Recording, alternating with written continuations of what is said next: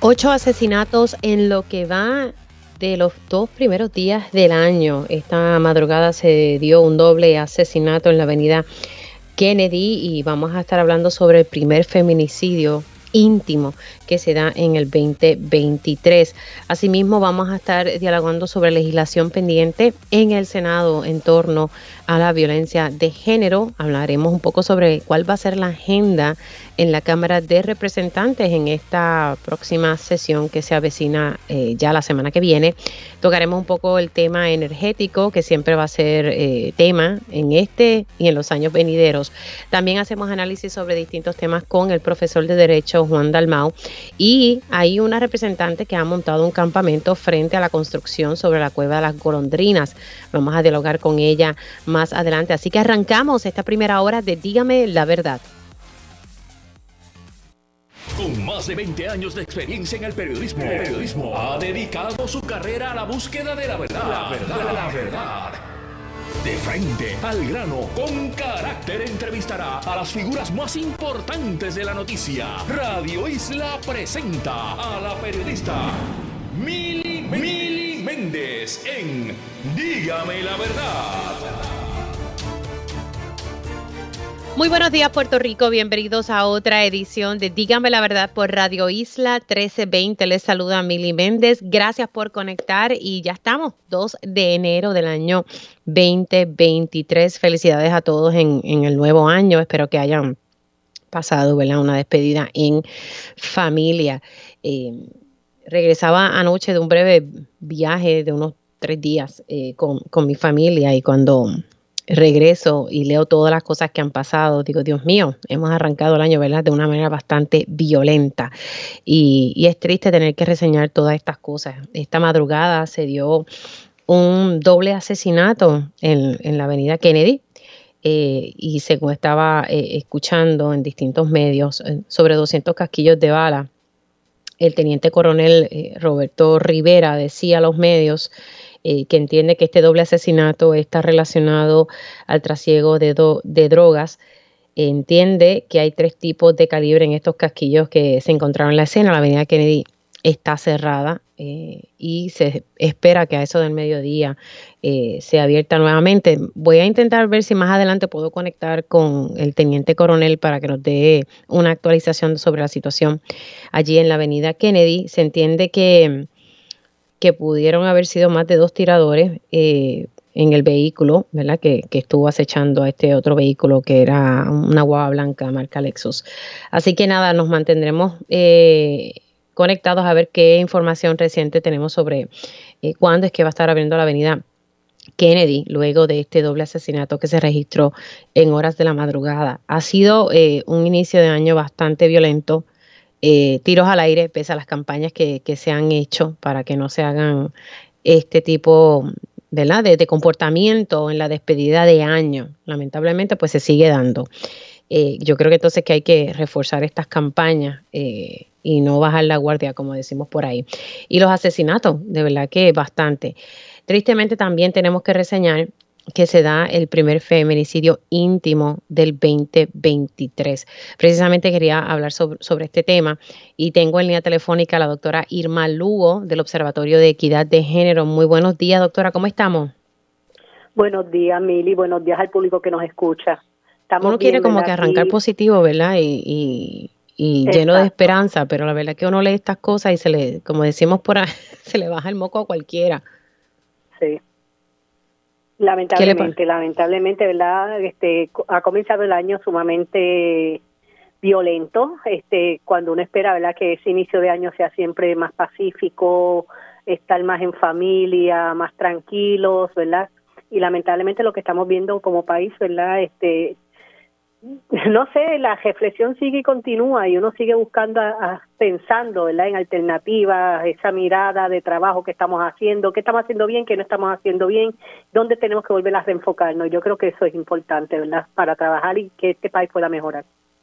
Y hablemos ¿verdad? Del, del más reciente, eh, el primer feminicidio del año. Estamos hablando de, un caso eh, que se dio, uno pudiese llegar a la conclusión de clase media, media alta, eh, que entonces lo que se, se demuestra es que aquí la violencia eh, eh, de género, ¿verdad? Entre parejas se da en todas, ¿verdad? De todas las tratas sociales. Pues mira, este, precisamente eso ha sido siempre un señalamiento de las organizaciones, ¿verdad?, sobre el tema de la violencia de género, de las diferentes manifestaciones de violencia, cómo se dan en los diferentes contextos y quizás en unos contextos de, de mayor pobreza de clase social, pues salen más a la luz pública, están más expuestos que otros casos. En este caso vemos el perfil de estas dos víctimas, ¿verdad? Este, ella tenía 60 años, una ama de casa, él un, profesional, ¿verdad?, de alta gerencia de una farmacéutica con 67 años de edad. Y lo terrible también que comete el acto frente a su madre y su padrastro este en un entorno familiar, ¿verdad?, de despedida de año, que es algo también que, que las investigaciones y nosotras en las organizaciones lo venimos diciendo, ¿verdad? Estas son fechas que lamentablemente eh, las tensiones, las situaciones se pueden dar este, estos contextos de violencia y más cuando hay almas también de fuego del hogar. Tengo entendido que esta persona tenía aproximadamente unas 30 almas.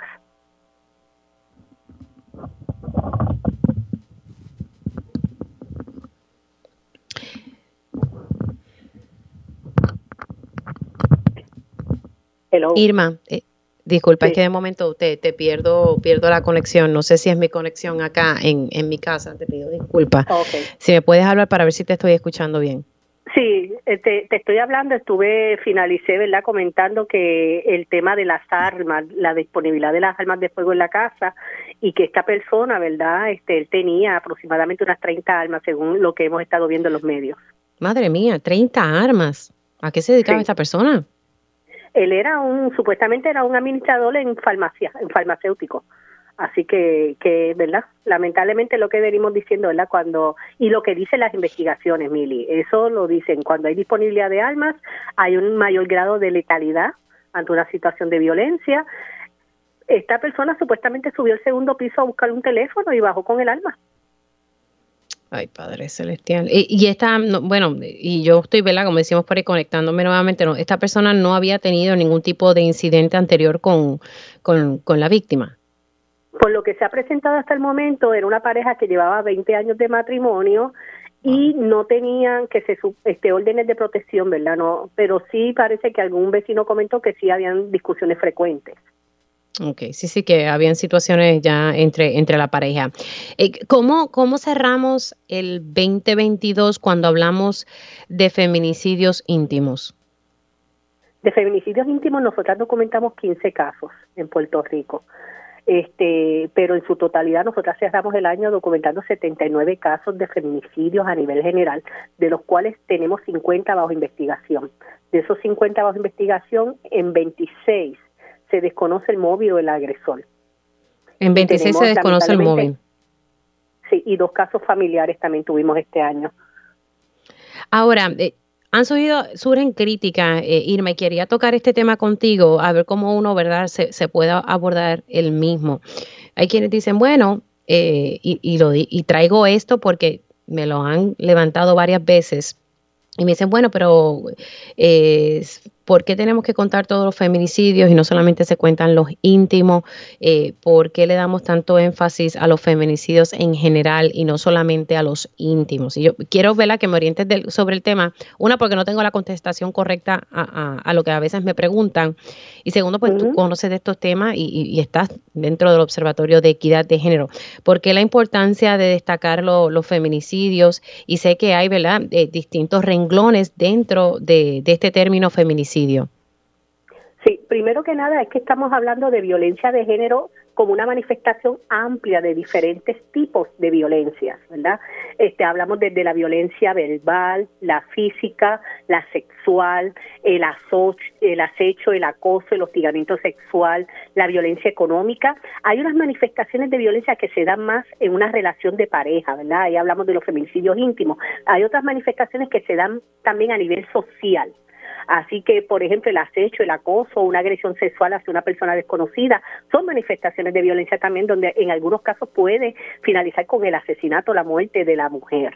Es importante documentarlos todos los casos, ¿verdad? Porque es una mirada de salud pública, salubrista, ¿verdad? Donde buscamos una respuesta a la situación de violencia general. Y es importante que la gente pueda entender que cuando hablamos de salud pública estamos hablando del tema de la violencia desde la mirada de la Organización Mundial de la Salud, que nos indica, ¿verdad?, que hay que hacer un análisis multidisciplinario, amplio y social donde de acuerdo a las diferentes manifestaciones de violencia es que se pueden buscar unas respuestas de salud pública y trabajar en estrategias de prevención y educación para precisamente, ¿verdad?, este tratar de, eliminar esta situación, este mal social que nos afecta. También estamos hablando de violencia de género que impacta y afecta a los hombres. En los casos de este año, nosotras hemos documentado ocho casos de muertes violentas de hombres vinculadas a violencia de género o feminicidios. ¿Verdad? Y, y, queremos, es importante que la gente lo pueda entender porque la violencia que se manifiesta en estos casos es diferente a otros tipos de violencia. A nivel social, ¿verdad? Estadísticamente, en Puerto Rico nacen más mujeres que hombres, pero sabemos también que mueren más hombres y en edades más jóvenes porque están más expuestos a otros espacios de violencia de otra forma. Nosotras en nuestros datos de 79 casos tenemos 10 casos documentados relacionados al crimen organizado, pero sabemos que el Instituto de Estadísticas de Puerto Rico ha lanzado, ¿verdad?, informes de investigación también que indican que el porcentaje mayor de hombres que mueren en Puerto Rico mueren precisamente relacionados a esa área de, de las drogas, ¿verdad?, que están en otros espacios. Así que por eso es importante poder tener esa mirada interdisciplinaria porque las respuestas son diferentes a la situación, ¿verdad? Y el tema de violencia es un, tema amplio y por eso es importante poderlo documentar, ¿verdad? De acuerdo a sus diferentes características y manifestaciones eh, lamentablemente cuando vemos estos casos de feminicidios íntimos, ¿verdad? O, o feminicidios en su general, ya estamos llegando ahí cuando pues se llama la policía, justicia y tribunales, pero nuestro énfasis debe ser también en la prevención y la educación, que la gente entienda que puede identificar esas experiencias en su entorno familiar, en su entorno cercano de amistades, consigo misma, en una relación de pareja, ¿verdad? Que puedan comenzar a darse esas manifestaciones, ¿verdad? O por ejemplo, con nuestros jóvenes, con sus primeras relaciones de noviazgo, pensando, ¿verdad? Que quizás en esa primera relación de noviazgo, esas conductas que se ven es lo normal en una relación de noviazgo y quizás en el futuro esa misma joven o ese mismo joven en otra relación se dan esas mismas conductas que se pueden ir agravando. Y un ejemplo, por ejemplo, entre nuestros jóvenes, este el control de, las redes sociales del celular este dame tu, tu password este uh, ese seguimiento dónde estás con quién estás mándame fotos a ver si es verdad que estás con tu mamá ¿verdad? Esas son indicadores que con el tiempo nos pueden ir dando instancias de que estás quizás en una relación que en un momento dado más adelante se puede ir agravando en las diferentes manifestaciones de violencia. Sí, eso es como, como diríamos por acá, una relación tóxica, porque una persona que esté así pidiéndote tanta detalle no es una relación eh, saludable. Pero mira, Mili, yo tengo muchas amigas que son maestras, yo soy educadora, ¿verdad? Este Y con mis compañeras a veces me, me han hecho acercamiento porque han visto esas conductas entre sus estudiantes de escuela intermedia, escuela superior, y entonces cómo contrarrestar desde más jóvenes eh, esas conductas para que vean que eso no está bien, que no son acciones sanas en una relación de pareja y que no deben darse el espacio para que en el futuro se repitan. Y, y, por eso, por eso la importancia, y señor, estoy hablando con la doctora Irma Lugo, del Observatorio de Equidad de Género.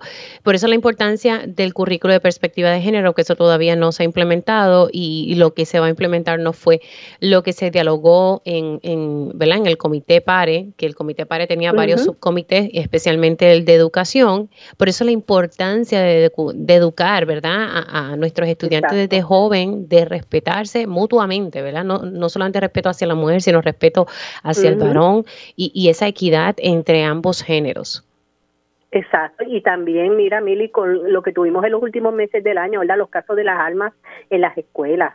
Es también, escuchamos la reacción del Estado fue como que qué se iba a hacer en las escuelas o pensar en esto de traer los detectores de metales. Miren, cuando no estamos pensando en darle a nuestros jóvenes este, destrezas socio, socioemocionales de resolución de conflictos, ¿verdad? Y cómo nuestros jóvenes pueden aprender a resolver sus situaciones de otra forma. Pero ahí eso es una mirada que tiene que tener el Departamento de Educación, ¿verdad? Trabajando con, con el tema de cultura de paz, de derechos humanos, de reconocimiento a la dignidad del ser humano, de trabajar no solamente con los estudiantes, sino trabajar con las maestras, con los maestros, con toda esa comunidad escolar que te puede incluir desde el guardia de seguridad hasta la empleada del comedor escolar y el, y el conserje porque es una comunidad escolar y esos niños cuando aprenden en el espacio de la escuela que pueden resolver sus diferencias de una forma diferente, van a llevar esas destrezas y esas esos espacios a su hogar, porque quizás en el hogar no tienen ese modelaje, pero quizás ellos sí pueden decir, mamá, papá, las cosas las podemos resolver de otra forma. Así que tenemos que ver, ¿verdad?, cómo el tema de la educación nos puede impactar de diferentes formas. Ahora, por último, y para pasar con mi próximo invitado, eh, surgió esta noticia y pues me, generó mucha preocupación eh, que pues se divulgaba ayer causa para arresto contra Eliani Bello Helabert por supuestamente agredir a su expareja.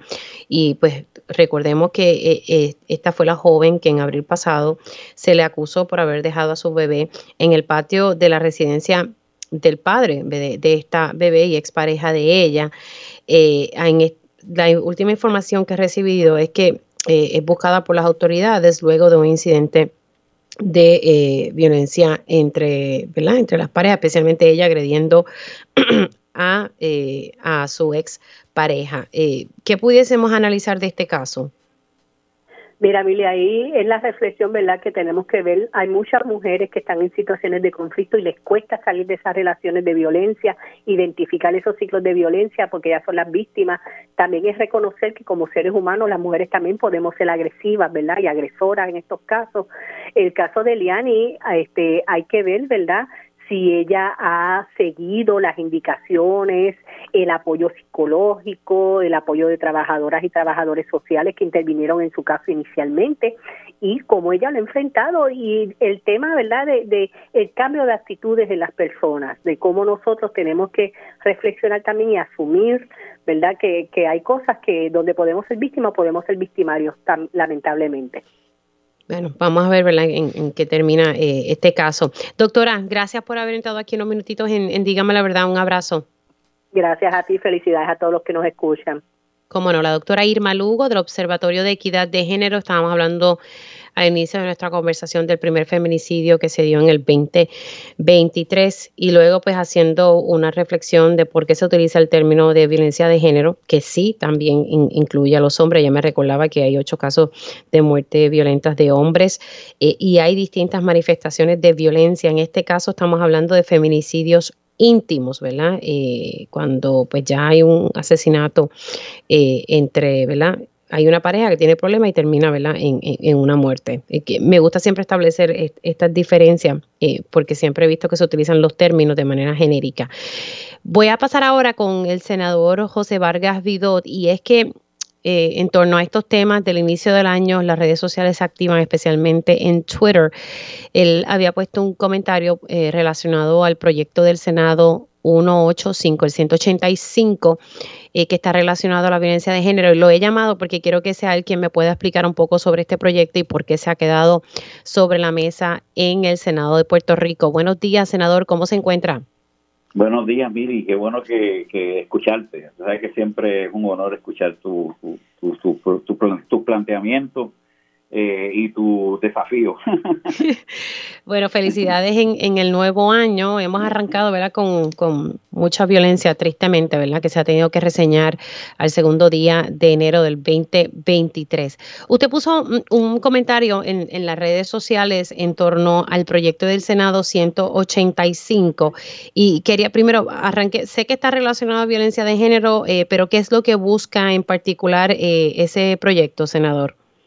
Ese proyecto que fue radicado en el, 9 de febrero del 2021 eh, es el que busca establecer en Puerto Rico la ley para declarar un estado de emergencia por violencia de género en Puerto Rico y establecer no solamente la ley, sino el contexto de ese estado de emergencia de violencia de género en Puerto Rico. Igual que nosotros tenemos una ley que reconoce un huracán, que reconoce un sismo y en qué contexto se contesta, ¿verdad? ¿verdad? Aunque parezca poesía, no lo es. Este, la realidad es que en Puerto Rico todavía este, hay una negación de parte de las autoridades, de parte de alguna gente en la legislatura, a reconocer cómo puntualizar, subrayar, definir eh, la respuesta, eh, el protocolo, la acción y qué leyes tienen que enmendarse para que siempre que exista una situación que se, que se, que se, eh, una situación anormal de esta naturaleza, se pueda invocar a esa ley de estado de emergencia. Pero es necesaria eh, esta legislación, senador, en momentos en que estamos, aunque sé que esto va a finalizar, eh, el gobernador en el 2021 declaró un estado de emergencia, el cual va a estar vigente hasta junio de este año. Eh, ¿Cómo esto se diferencia a, lo, a esta orden ejecutiva del gobernador eh, de, ¿verdad? del estado de emergencia en casos de violencia de género? La, la, la orden ejecutiva del gobernador, aunque son importantes y las aplaudimos en su momento, la realidad es que los, la ley para establecer un estado de emergencia eh, activa unos recursos que son excepcionales. No lo tiene que, no lo tiene que, no tiene que figurarse dentro de la opinión particular o, o de, alguna ideología del gobernador o la gobernadora de turno, sino que está, estableciéndose la ley se establece también el mandato para que viviéndose quizás un elemento epidemiológico, estadístico, como lo ha presentado la doctora, se pueda responder con los recursos necesarios sin que sin tener que estar pinchando en uno y otro lado y sin eh, la limitación de que no tiene el alcance de una ley. Es decir, aquí con, el, con, con lo que ha hecho con la orden ejecutiva, pues se ha trabajado eh, en, en muchos lugares, se ha asumido eh, quizás de forma liviana, ¿verdad? Porque no, no es ley. Y además, pues no activa presupuesto, no activa un montón de cosas que son importantes que se activen cuando hay un estado de emergencia, que equipara el estado de emergencia de cualquier otra emergencia con una con la que estamos viendo, que no es, es diferente, Mili, a la que se, a las leyes que han declarado lo mismo en muchísimos países donde la violencia de género es prevalente. Así que nada, esto básicamente le da como más garras en cuestión al ser establecido como ley. ¿Cuáles han sido los retos que se han enfrentado? Porque esto se ha quedado sobre la mesa en el Senado. No hay interés, no hubo tiempo. Bueno, lo que es que esa ley 180, este proyecto 185 son 48 páginas que establecen cosas muy, muy, muy particulares, ¿verdad? Como, o sea, establecen, eh, legitiman, por ejemplo, la, reconocen la, legitimación activa de cualquier grupo para, para hacer determinaciones sobre, sobre acusaciones en cuanto a cuando se están violentando eh, derechos y, situaciones que pueden que propenden a la violencia de género. Como tú bien dices, la violencia de género es de todo género, así que, pero, pero también establece lo que la doctora dice que se adolece, ¿verdad? Que establece que se, se, se enmiendan cuatro leyes ¿verdad? Para poder, entre una de ellas, establecer que el Departamento de Educación tiene que, en vez de andar por esquivando con eufemismo, tiene que justamente asumir la responsabilidad de una educación directa en perspectiva de género, entender lo importante que es eso.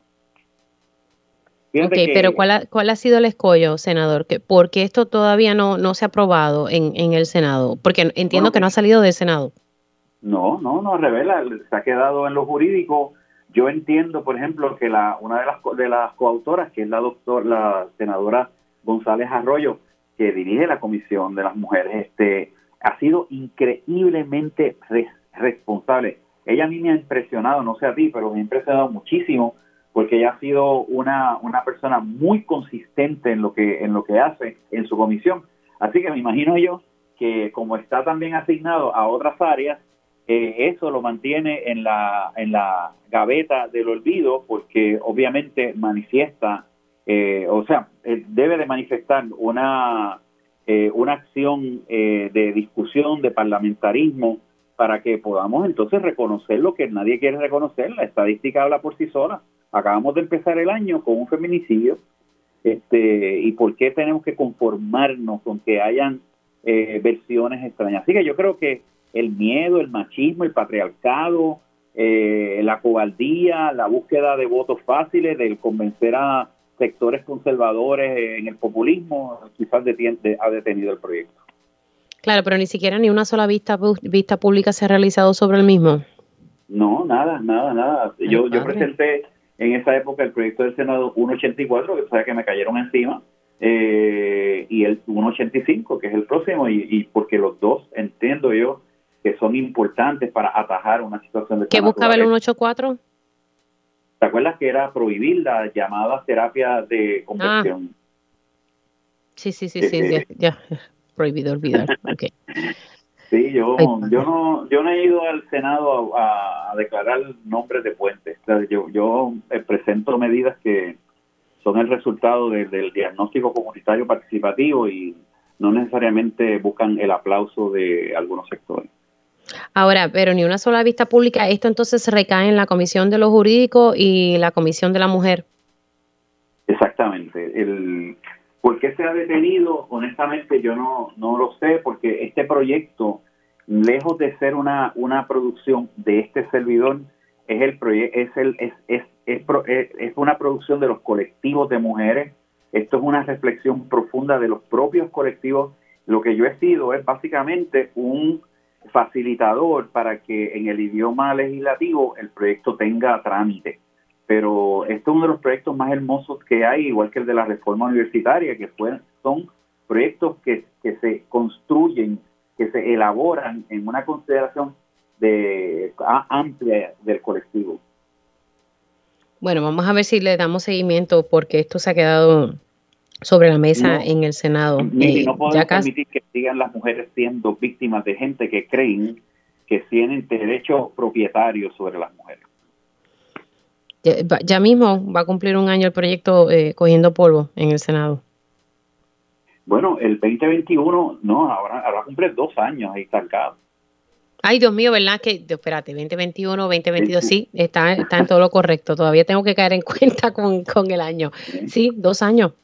wow. Este, es, que, llama la atención que ni siquiera eh, dentro de todos los episodios de feminicidio que se han dado en Puerto Rico, eh, no se haya ni siquiera hablado del proyecto. Yo soy como un, una bosque en el desierto, ¿verdad? Y trato de, este proyecto está, es, un proyecto que se presenta este servidor, la senadora Rivera Lacén, la senadora Santiago Negrón, Bernabé Rifkov, eh, y además de eso, el senador Aponte Dalmau y, y la senadora González Arroyo, que no es un proyecto aislado, que lo puedan eh, invertebrar porque digan que esto es un asunto de ideología. Bueno, vamos a ver qué, qué puedo averiguar sobre por qué esto se queda entonces sobre, sobre la mesa eh, y que la excusa no sea que estamos todavía en una orden de estado de, emergencia por parte del gobernador que finaliza eh, en junio de este año de 2023. Senador, gracias por haber sacado unos minutitos. Se me cuidan muchas felicidades en el nuevo año. Abrazo, igual para ti y tu familia. Cómo no, gracias. El senador José Vargas Vidot, eh, hablando un poco sobre el proyecto del Senado 185 que busca establecer mediante ley, no orden ejecutiva, sino mediante ley, eh, los eh, planteamientos para declarar un estado de emergencia en violencia de género. Me dice que, que, que, que lo que busca es que se pueda responder con los recursos necesarios y establece legitimación activa eh, también se enmiendan cuatro leyes, entre ellas la del Departamento de Educación, para poder establecer un currículo de perspectiva de género. Hacemos una pausa aquí en Dígame la Verdad y al regreso hablamos un poco cuál va a ser la agenda de la Cámara de Representantes al estar a la vuelta de la esquina la sesión legislativa. Y ya estamos de regreso aquí en Dígame la Verdad por Radio Isla 1320. Les saluda Mili Méndez. Estamos en vivo hoy 2 de enero del año 2023. Comenzábamos el programa eh, hablando con la doctora Irma Lugo del Observatorio de Equidad de Género sobre eh, el primer feminicidio íntimo que se da en el 2023, eh, recordando un poco también los términos de feminicidios. Eh, cuando hablamos de feminicidios, hablamos de distintas manifestaciones de violencia. Eh, ¿verdad? Si la mujer, cuando hablamos de violencia de género, también incluye distintos géneros, así que es importante tener esos detalles. Y tristemente se, da el primer feminicidio íntimo del año y la doctora pues nos recordaba que hay que darle una mirada de salud pública a, estos, a estas distintas manifestaciones de violencia. Eh, también cerramos el 2022 con 15 feminicidios íntimos en Puerto Rico. Y arrancamos tristemente, ¿verdad? El año bastante violento, recordando que se reportaron en estos primeros dos días ocho asesinatos, eh, ocho asesinatos en, lo que va de año y en particular este doble asesinato que se dio esta madrugada en la avenida Kennedy. Eh, si usted ve las imágenes que están presentando los distintos noticiarios, eh, parece como una imagen de, de, una película, ¿verdad? se reportan sobre 200 casquillos de bala. Se entiende que son tres tipos de calibres y que pudiesen ser armas de R-15, AK 47. Así que todavía esa escena está bajo investigación eh, y si usted piensa transitar por esa zona, pues busque eh, vías alternas. Quiero hablar un poco sobre eh, cuál es la agenda en la Cámara de Representantes. Ya estamos, ya el próximo lunes arranca la cosa de manera normal y tengo en línea telefónica al representante Ángel Matos, quien es el portavoz de la mayoría en la Cámara de Representantes. Buenos días, representante, ¿cómo está? Buenos días para ti, Mili. Feliz año nuevo. Y yo creo que en todos los años que más he entrevistado, este es nuestro primer 2 de enero. Más temprano no se puede. Sí, sí, definitivamente. De verdad que uno tiene que coger una vacación un poquito más larga. Pero bueno, me, me parece importante, ¿verdad? Que que, habláramos un poco hoy sobre la situación de, violencia que hay en el país. Sé que le, llamé para hablar un poco sobre la próxima sesión, pero ¿qué, qué le parece todo esto, verdad? Que, que se está dando arrancando el año. Que no hay gobierno, que no hay plan, estamos en caída libre. Cuando un gobernante en el momento más vulnerable de un país, pues se va de viaje de vacaciones personales, aunque derecho tenga, pues las vacaciones tú las coordinas cuando menos entre colchetes se necesita. Eh, por ejemplo, Biden está en Santa Cruz hasta hoy, pero Biden no tiene un amanecer en la Casa Blanca con los asesinatos y feminicidios que se ha levantado Puerto Rico. Eh, no, no, bueno, tiene toda una nación, lo más seguro, con distintos incidentes de violencia en Estados Unidos, con 50 estados. Pero, pero volviendo a Puerto Rico, eh, heridos de bala al aire, eh, 8 o 10 asesinatos, esta masacre tipo sicario, que solo porque Dios es bueno no reclamó más vida, porque en una balacera de carro a carro de 200 balas, caramba, ¿verdad? Eh, yo creo que aquí hay hasta mano divina que impidió que más heridos. Eh, temprano en la mañana, ¿verdad? Eh, escuché a Selimar Adames entrevistar al jefe de sala de emergencia del centro médico y van 43 casos de heridos de bala en distintas instancias y, pues obviamente hay un brote de violencia que trasciende los planes de seguridad y que requiere más inteligencia policíaca, sobre todo todo lo vinculado al narcotráfico, porque en el caso del feminicidio, pues, ¿verdad? Penosamente no había expediente previo, no, no se tiene conocimiento de casos anteriores de violencia, simplemente una total desgracia, imagínate tú, despidiendo el año. Bueno, eh, una persona que tiene 30 armas en, ah, ¿verdad? bajo su tutela, Dios mío, ¿verdad? Bueno, Mili, es que siempre ahí tú y yo vamos a discrepar porque entonces una persona que tenga muchas medicinas en su casa es más propenso a suicidarse por pastillas o el que por su trabajo tiene mucha soga es más propenso Pero imagínate una persona que está en la industria de la farmacia, wow, 30 armas. Okay. Pero, pero, de nuevo, porque no sabemos si practicaba el deporte de tiro al blanco, desconocemos, ¿verdad? Si eh, tenía armas de colección y de nuevo, si lo hubiera matado con un cuchillo, pues entonces las 30 armas no era el factor y, y, pues yo, yo, yo, yo entendí lo que la compañera quiso graficar, pero no puedo estar de acuerdo, mire, no, no lo puedo estar. Bueno, no, no, tiene que estar de acuerdo, diferencia estipulada, pero la realidad es que sí, una persona que tiene 30 armas, pues subió a buscar el celular y bajó con un arma. Se le hizo fácil. Está, bien, pero la, la correlación de 30 armas que hace un ser humano más violento, yo no la puedo... No, no es que lo hace más violento, pero eh, eh, tiene acceso a, ¿verdad? Eh, es la accesibilidad que, que tuvo con, el arma. Pero bueno, eh, vamos a ver sobre la agenda de la próxima sesión legislativa. Espero que, sea una bastante activa porque, y, le hago este comentario porque usted sabe que lo de Family First se quedó en el aire un comité de conferencia y jamás entenderé eh, cómo un lenguaje atrasa la cosa. Eh, aunque la regulación federal tiene ese, ese lenguaje, no entiendo, ¿verdad? Cómo es que algo tan importante como Family First no pasó. ¿Cuál es lo que está en agenda para la próxima sesión? Bueno, esta sesión legislativa es una completa, entiéndase por completa que tenemos dos sesiones hábiles. El año que viene, por disposición constitucional, solamente hay una sesión que es la de enero a junio 30. Y así las cosas, comenzamos de inmediato y en caliente el próximo lunes 9 de enero y hay medidas muy importantes, ¿verdad? Destaco la del compañero Junior Pérez, que hace un acto de justicia a los veteranos a los veteranos puertorriqueños, en donde solicita que para las ayudas de gobierno no se le compute el cheque que reciben de veteranos, porque hay que, ¿verdad? Porque le afecta la fórmula de beneficio para distintas ayudas de gobierno y no todo el que recibe un cheque de veterano significa que está recibiendo un cheque jugoso. Aquí hay cheques de veteranos de 200, de 300 pesos y, lo que se está pidiendo es que no forme parte del cálculo.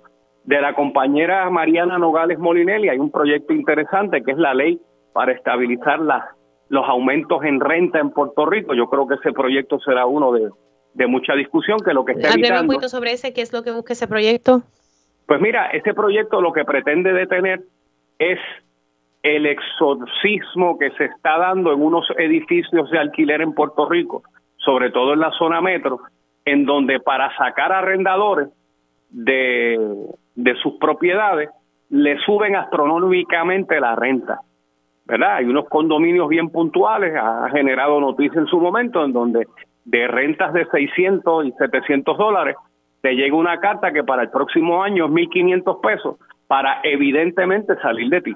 Y lo que propone esta ley es que pues enmendando las guías del Departamento de la Vivienda de Puerto Rico, pues el arrendador y el arrendatario puedan pactar los incrementos o que los incrementos estén anunciados y que de la nada no te dupliquen y te tripliquen la renta. Pero esta esta legislación solamente es para vivienda pública, para eh, condominios privados. ¿De qué estamos hablando aquí para poder entenderlo mejor? Bueno, comienza y como de costumbre, tú haces una pregunta cuando la laptop se me apaga. Ah, tú sabes, ya, ya le metí un leñazo aquí para...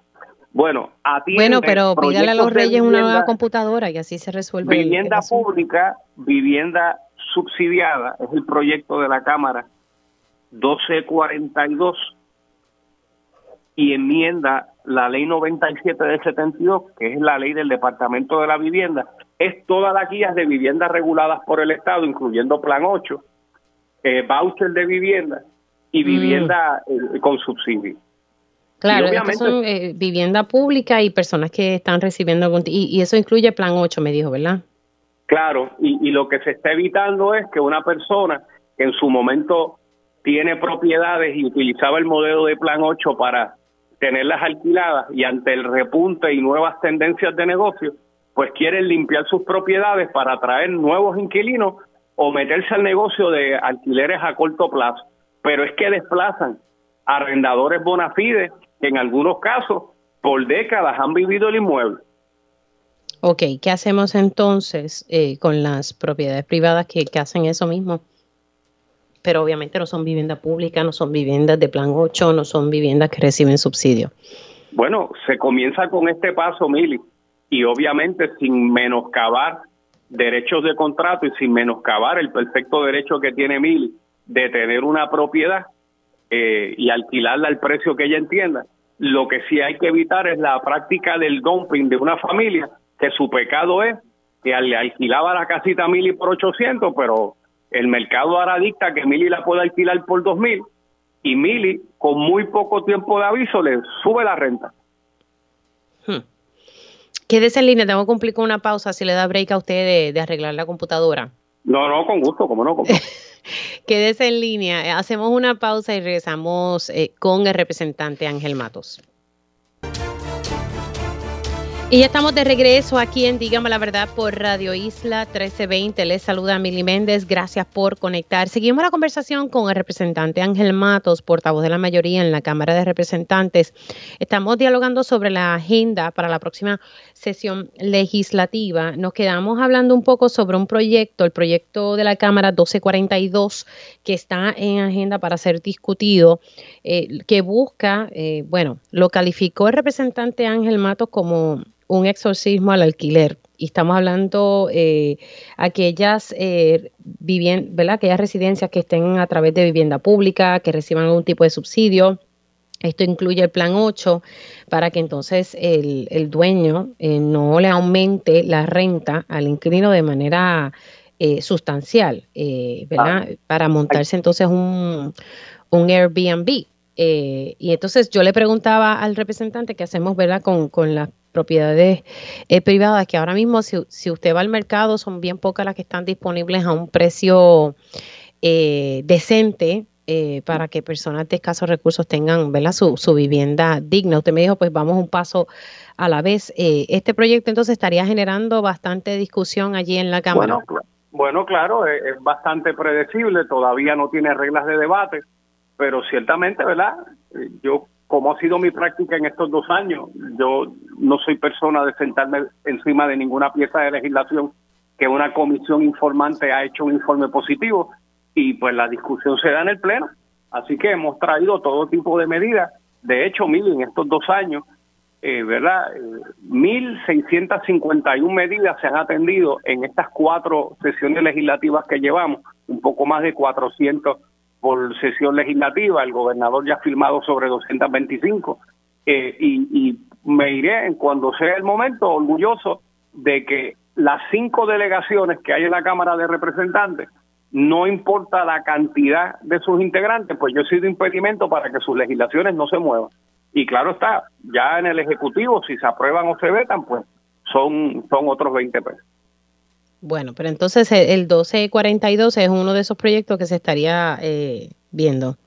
Se va a estar viendo este próximo lunes y, ¿verdad? Yo creo que tal vez la experiencia me dice que tendrá, generará su debate.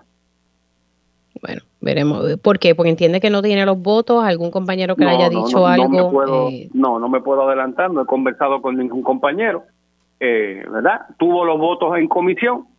Eh, se debatirá este próximo lunes. Okay. ¿Qué comisión evaluó esta medida? Eh, eh, vivienda. Okay. ¿Quién preside esa de vivienda? Ay, Sorry, lo que pasa es que le quiero dar seguimiento al tema. No, no. bueno, yo lo este, busco, no se preocupe. Yo lo, como decimos por ahí, yo lo. El compañero Tito Furque. Ah, viste. Sí, es que estaba pensando en la compañera Estrella Martínez, pero es de asuntos de, del consumidor. Bueno, vamos entonces, eh, ¿qué otra legislación tienen pendiente? Eh, bueno, tenemos del compañero Connie Varela el proyecto de la Cámara 110, que es una enmienda a la ley de ACA que dispone una tasa de reducción fija de un 5% que va a aplicar a las bonificaciones especiales al ser patrono que durante dos años no han tenido accidentes en su lugar de trabajo. Eso es uno de muchos beneficios que se han legislado durante estos dos años, ¿verdad? Que si habláramos de agenda legislativa para estas dos sesiones y mi expectativa del señor gobernador, pues ya es ley el aumento de mil dólares a los maestros, pero está financiado con fondos ARPA. Le corresponde al gobernador en el mes que viene, en febrero, presentar su presupuesto con la permanencia y la recurrencia de esos fondos para los mil pesos adicionales de los maestros son casi 350, 400 millones de pesos permanentes que se tienen que identificar. Vamos, vamos, vamos por parte, pero un momentito. Ese es, ese es el aumento que ya se dio, pero que se dio con fondos ARPA y el gobernador ahora tiene que presentar de dónde va a sacar ese dinero de manera eh, recurrente. Claro, porque si no los fondos ARPA en su momento se acabarán. Ya se están eh, acabando. Eh, bueno, hay que recordar que cuando se dieron estos 600 millones en bonos especiales ¿verdad? Los que calificaron para los 11 mil, para los que calificaron para los 3 mil y después creo que la cita del gobernador es que raspó la olla y consiguió mil pesos más para los servidores públicos. Pues, ¿verdad? Que, que no se acabe el aluminio y en vez de raspar la olla, que empiece a identificar en los sobrantes que hay en, en, los presupuestos con el sobrerecaudo que se está teniendo eh, en este país, pues se empieza a convertir eso en fondos recurrentes permanentes. Le pregunto, ¿de cuánto es el impacto? Me dijo una cifra, pero ahorita no le escuché bien. De 350 a 400 millones de pesos. Es mi recuerdo de haber conversado este tema con el compañero Jesús Santos. Así que entonces, eh, para el presupuesto de febrero, que ya visto, está a la vuelta de la esquina, el gobernador tiene que entonces explicar de dónde va a sacar para mantener ese aumento de mil dólares. Claro, porque algo me dice que si hubiese, y me parece que no lo va a haber, fondos ARPA como se han gastado en estos dos años previos, pues entonces hay un problema de que entrando al 2024, y, y yo no quisiera pensar que un gobernante que aspira a la reelección en el 2024 le va a decir los maestros que se acabaron los chavos, como pasó penosamente con el secretario del Departamento del Trabajo, que los recipientes del DUA, el Disaster Unemployment Assistance, la ayuda de desempleo de Fiona, pues mire, esos chavos se acabaron después que los anunciaron con bombo y platillo, la quincena del 15 de diciembre y la de fin de año no se pagó, no se pagará el 15 de enero y están buscando ahora fondos federales. Hmm. Ok. Me, me, me, me, llevó a ese tema hablando sobre lo de la ACA. ¿De cuánto sería ese impacto de esa tasa de reducción? Me dijo de un 5%. Bueno, es un 5% si usted como patrono demuestra que por dos años consecutivos en su negocio no hubo accidente. O sea, de la prima de ACA que usted paga, sea pyme, negocio mediano, negocio a gran escala, pues usted tendría de esto convertirse en ley firmado por el gobernador y que pase por el rigor de la Junta, un descuento de un 5%. Okay. ¿Eso tiene su impacto? No tengo la proyección de impacto. Permíteme un segundo. Es que no identifico en el informe okay. si la misma ACA certificó cuánto, ¿verdad? Porque es un supuesto algo abierto a interpretación, ¿verdad? ¿Cuántos patronos reportan cero accidentes por los años consecutivos? Deben ser bastantes. Eh, eh, pero ¿qué número representaría eso? Recuerda que aquí hay primas que empiezan desde los 80, 90 dólares hacia arriba, depende de la cantidad de empleados, si es un negocio a tiempo completo, el nivel de riesgo de desempleo. Mm. Ok, ¿y qué otra cosita tiene en agenda?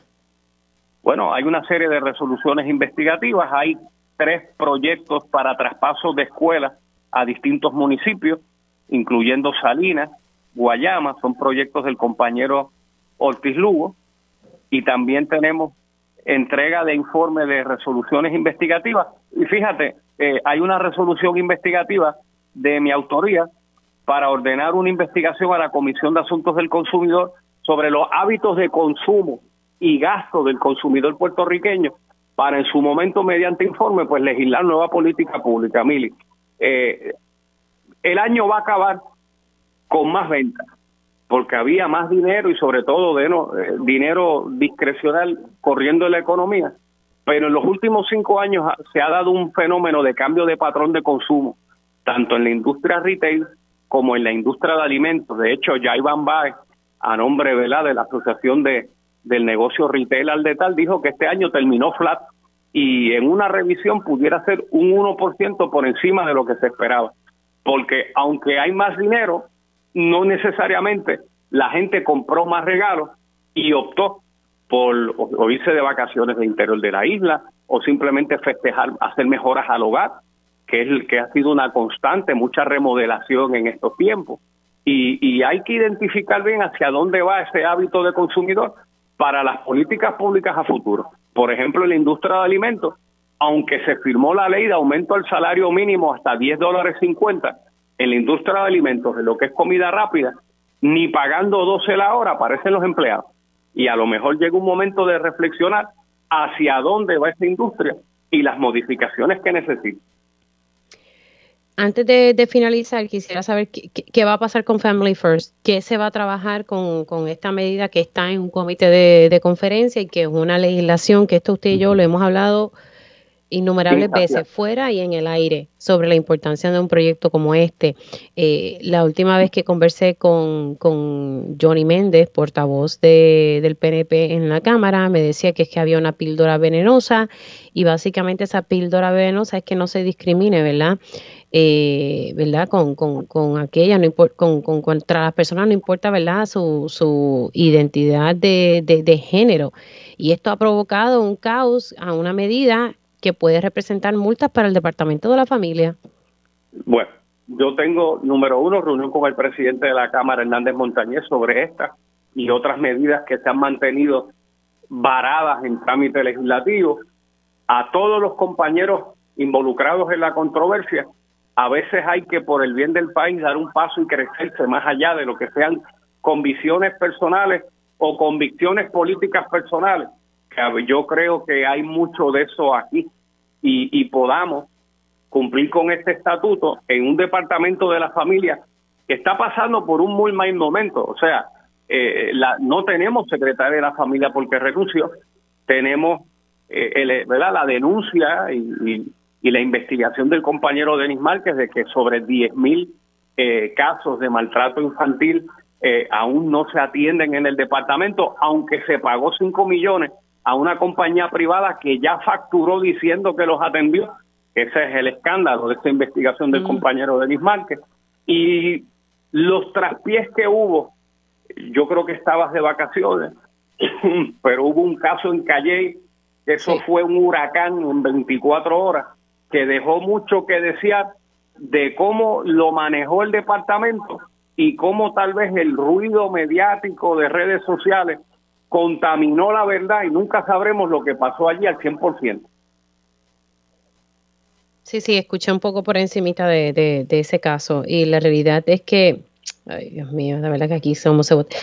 Pónganle en prioridad a, la, a las medidas que, que deben ser eh, ¿verdad? prioridad para, para, para ustedes y para el, para el país. Una medida como esta, ¿verdad? Y es sumamente importante y el Departamento de la Familia eh, pudiese recibir multas por no cumplir con una regulación federal que se llama Family First y tenemos que aprobar y cambiar la ley de maltratos actual con todas esas exigencias que hace el gobierno federal. No entiendo por qué no se pueden sentar a dialogar. Esto viene así desde la pasada sesión y usted lo sabe.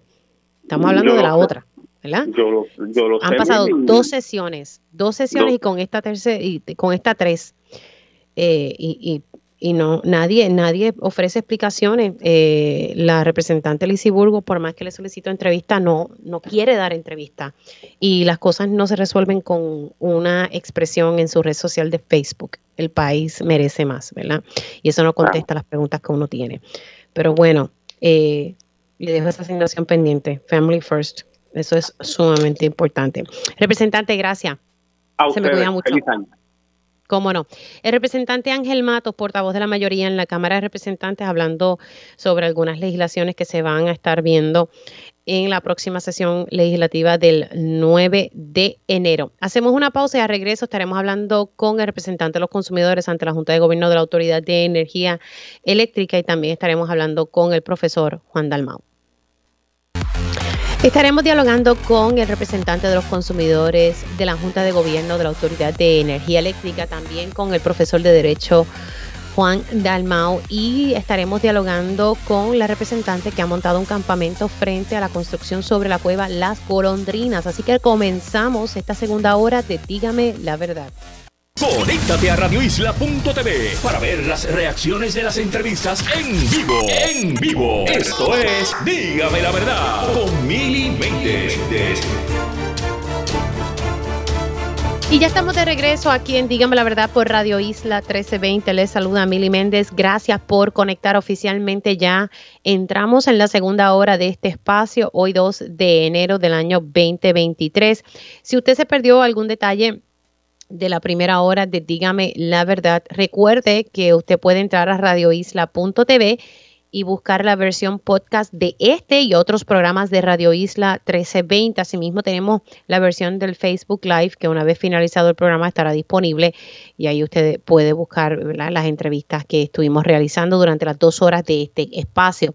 Comenzamos el, programa la mañana de hoy hablando sobre los feminicidios eh, íntimos, cómo cerramos el 2022 y pues tristemente reseñando el primer feminicidio íntimo del 2023, hablando un poco ¿verdad? sobre el escenario eh, de violencia de género aquí en Puerto Rico con la doctora Irma Lugo.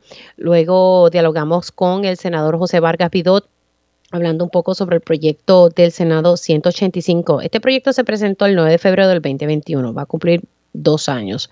Y lo que se busca es que se establezca mediante ley el estado de emergencia de violencia de género, que no dependa de una orden eh, ejecutiva del gobernante que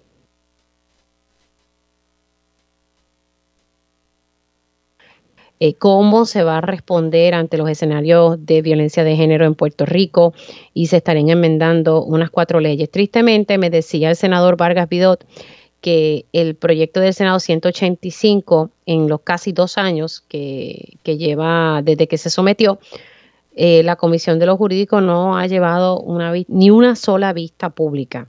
O sea, está engavetado, cogiendo polvo allí en la comisión. También está eh, como segunda comisión eh, la Comisión sobre Asuntos de la Mujer. Así que no, no ha pasado nada. Eh, con, con, este, con este proyecto, por lo menos llevar a cabo una vista pública para ver si vale la pena o no que se establezca o que se pase el proyecto. Vamos a hacer el análisis, no lo dejemos ahí. Así que eso es lo, lo, que está pasando. Dialogaba ahorita en los pasados eh, segmentos con el representante Ángel Mato sobre los distintos proyectos que están evaluando en la Cámara, que van a evaluar ya en la sesión legislativa de la Cámara de Representantes hay varios proyectos, uno que él entiende que va a generar un debate y es el proyecto de la Cámara 1242 que busca eh, establecer, ¿verdad?, como un tipo de regulación a la hora de un dueño de una vivienda que esté, eh, ¿verdad?, alquilando a través de un subsidio eh, o que sea vivienda pública o a través de Plan 8, que no le pueda subir el alquiler al residente de, de, ¿verdad? De, esa vivienda de una manera excesiva. El ejemplo que él me dio es que pues si uno paga 600 dólares de renta, de momento no me aumenten la renta a 1500 para sacarme de, del lugar y poder establecer lo que todos conocemos como los negocios de alquiler a corto plazo, que pues son, si venimos a analizar, para este dueño de propiedad es más rentable, le genera más ingresos, pero provoca también un, un asunto de acceso a vivienda. Así que él, cuando digo él, el representante Ángel Mato, eh, vaticina que va a haber debate sobre, sobre este proyecto. Así que otra cosa que destacó el representante Ángel Mato es que están bien pendientes en la Cámara de Representantes al presupuesto que tiene que presentar el gobernador en febrero. ¿Por qué? Porque ahí es que tiene que evidenciar el gobernador de dónde va a sacar de manera recurrente los 350 a 400 millones que representa al año el aumento de mil dólares a los maestros y maestras del país. Se dio este aumento el pasado año con fondos ARPA. Y ustedes saben que los fondos ARPA no son recurrentes y el gobernador tiene que explicarle a la legislatura de dónde va a sacar ese dinero. Bueno, hablemos un poco eh, sobre los retos en el 2023 en torno a la Autoridad de Energía Eléctrica eh, y Luma Energy también. Así que tengo en línea telefónica representante de los consumidores ante la Junta de Gobierno de la Autoridad de Energía Eléctrica, el ingeniero Tomás Torres Placa. Buenos días, ¿cómo está? Saludos Mili, saludos a ti, saludos a todos los radioescuchas y felicidades en este año que comienza el 2023 y muchas cosas buenas para todos. Igualmente para, para usted. Bueno, el reto que, estoy segura tendremos en, en, el 2023 va a ser el, factor, ¿verdad? Primero la generación, eh, que podamos tener esa generación suficiente, aunque el ingeniero Josué Colón, director de la Autoridad de Energía Eléctrica, entiende que sí y que si el negociado, ¿verdad? Le da como que luz verde a, los últimos detalles de los proyectos eh, que quiere hacer el de generación que serían temporeros eh, para entonces dar paso a energía renovable. Eh, ¿Cómo usted ve la cosa en torno a, la Autoridad de Energía Eléctrica, en torno a Luma Energy también? Fíjate, generación es lo menos que me preocupa. Este, eh, tuvimos la, la, la reunión de, Junta de diciembre y en ese momento había 900 megavatios de reserva y se ha mantenido más o menos así eh, en lo que viene de año.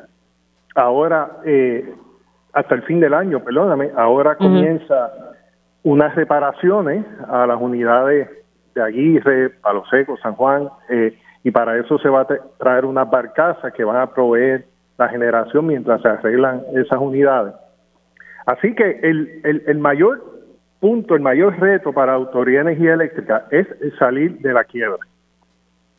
Es la aprobación de un plan de ajuste y con ellos eh, el proceso en el negociado de energía. Y, y ese para mí es el reto mayor, el que el negociado de energía lleve a cabo un proceso de revisión tarifaria que permita que ese eh, plan de ajuste sea finalmente aprobado. ¿Por qué? Porque la ley federal, y eso lo hablamos mucho en tu programas pasados, en tu programa y programas pasados, la ley federal promesa adopta eh, la sección 1129 a 6, el título 11, que el requisito bajo promesa para que se aprueba el plan de ajuste porque los demás requisitos se eliminaron, es que el negociado de energía apruebe ese eh, cambio en tarifa o cualquier cambio en tarifa que este plan de ajuste incluya. Así que el mayor reto es, es que el proceso en el negociado de energía para que se lleve a cabo una revisión tarifaria completa, donde se eh, eliminen cargos que ya no aplican, cargos que, que fueron implantados bajo en el 2016 bajo aquella el plan eh, Donahue, si podemos llamarlo de esa manera, esta consultora que, que, trajeron a la Autoridad de Energía Eléctrica, pues esos cargos que ya no aplican, pues se deben de eliminar. Cargos que hemos estado pagando, que se, que se han estado utilizando su dinero para financiar el, el proceso de quiebra de la Autoridad de Energía Eléctrica, porque no hay que perderle perspectiva que el que se va a la quiebra es el que paga los gastos del proceso. Pues esos gastos no van a estar y esos dineros se pueden utilizar para propósitos del plan de ajuste, todos los contratos, y este es el otro punto, que se firmaron bajo quiebra, deben ser renegociados, sobre todo eh, eh, contratos a largo plazo, como el contrato del operador, que es un contrato a 15 años. ¿Por qué, Mili? Porque a mayor riesgo, mayor costo. claro, pero eso, eh, usted sabe que, el gobernador no tiene esa intención, por lo menos eso es lo que ha demostrado hasta ahora con sus actos. Pero, seguro, pero hay que esperar que la autoridad salga de quiebra la Junta de Supervisión Fiscal, fiscal está impugnando la garantía que los bonistas alegan que tienen sobre la deuda y, el, famoso AR6 fue retirado en marzo. O sea que, que, que si se llevan a cabo los procesos y se llevan a cabo los procesos bien y se lleva a cabo unos procesos en el negociado de energía, pues eso es lo que necesitan los consumidores para garantizar que en el neto no se verá un aumento en la factura o no se verá un o, el aumento que se que se apruebe si alguno sea el mínimo mínimo posible. Ese es el primer reto. El segundo reto es la reconstrucción del sistema. Eh, ya van cinco años de María. ¿Qué se ha hecho en el sistema eléctrico, Mili? Nada. Absolutamente nada. Pues este debe ser el año de comenzar con una definición. No sé si te recuerdas, a finales de diciembre sacamos de los 10.300 millones de dólares que el negociador de energía le ha aprobado para los gastos de transmisión y distribución, pues se ha visto muy poco. Un anuncio de unas subestaciones en Manatí, otras en Cataño, luminarias, o sea, focos en, los postes y más nada. Pues este debe ser el año donde esos proyectos se hagan públicos para que la gente pueda comentar sobre ellos. Más allá del estudio que yo hice que señala que para el municipio de San Juan solamente hay 300 millones asignados para los cables de distribución. Eso es prácticamente nada. Pues este año hay que afinar eso, hay que afinar eso y hay que comenzar con los proyectos. También este es el año donde el proyecto Puerto Rico 100, que es el, plan del negociado de energía, de, perdóname, del Departamento de Energía Federal debe de culminar. Y con eso debe haber una mayor definición en cuanto a cómo se va a segregar el, el, país en, micro, en mini redes, que son regiones autónomas del sistema eléctrico. Y eso a su vez debe, debe de servir para que se desarrollen proyectos en torno, en torno a eso. O sea, que este debe ser el año del comienzo de los proyectos. También este debe ser el año de energía distribuida. Aprobaron mil millones de dólares. Más habían 400 más o una cantidad indeterminada de fondos CBDGDR eh, que estaban en, en el fideicomiso de energía verde o una cantidad similar a esa. Pues mira, este es el año de de poner ese dinero a fluir tanto en, en incentivos para que la gente de bajos y medianos recursos pueda poner esos sistemas como para también financiar, eh, proveer un respaldo financiero a instituciones bancarias, una garantía financiera para que los consumidores puedan obtener esos préstamos al, al 1 o 2% de interés o al 0%. Y casualmente hay un proyecto en el Senado que es el 979, que provee un programa para que los consumidores puedan financiar y, trabajar estos incentivos a través eh, eh, supervisado este programa, perdóname, por el negociado de energía. Y este debe ser el año donde esto se implemente. Es importantísimo porque imagínate que hayan cuatro o cinco agencias, vivienda, el DIDEC, Desarrollo Económico, la Autoridad de Energía Eléctrica, sacar algo también, cada uno con sus programas diferentes. No, no puede ser. Debe haber un solo programa. Y el proyecto 979 del Senado provee esa, esa aplicación. Mira, y otra cosita, eh, los costos de energía van a ser inciertos. La guerra en Europa sigue, entre Rusia y Ucrania. Eh, eh, la incertidumbre del suplido de gas natural para Puerto Rico continúa el gas natural no se pudo suplir en el 2022 en la en las cantidades que se requería para la central Costa Azul, siempre estuvo en un 20, un 30%. Eh, y, y este debe ser el año de establecer fondos de estabilización del sistema eléctrico en, en base a esa incertidumbre. El gobernador vetó el proyecto porque tenía unos elementos adicionales a la creación del fondo. Pues ahora está el proyecto 1053 de la Cámara que elimina esas cosas tóxicas o que el gobernador consideraba tóxicas, en realidad no las eran. Y, debe de firmarse este proyecto para tener las herramientas para estabilizar el costo de energía en Puerto Rico. Y esos son los retos, miren, a grandes rasgos.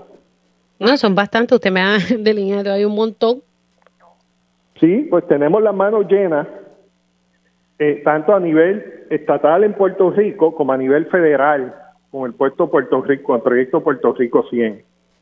Así que este es el año de los retos. Ah, y déjame decirte algo muy importante. El año que viene es el año preeleccionario. Digo, mm. este año, 2023, es el año preeleccionario. Elecciones son el 2024. Ya estamos en el 23. Pues muchos de estos procesos van a culminar en el 2024. Así que es importante que esto se, se lleve a cabo y se lleve bien, porque esto va a tener un resultado directo en los consumidores y por hecho y por ello va a tener un, un resultado directo en cómo los consumidores y cómo la gente actúa frente a un evento electoral el año que viene. Sea que todos estos temas se tienen que trabajar responsablemente. Todos los contratos que se otorgaron bajo quiebra se tienen que renegociar. A modo de resumen de lo que mencionó ahorita. Eso son cosas trascendentales. El proceso de negociado de energía se tiene que llevar a cabo bien, que tome el tiempo que tome, que participen interventores y que participe la ciudadanía.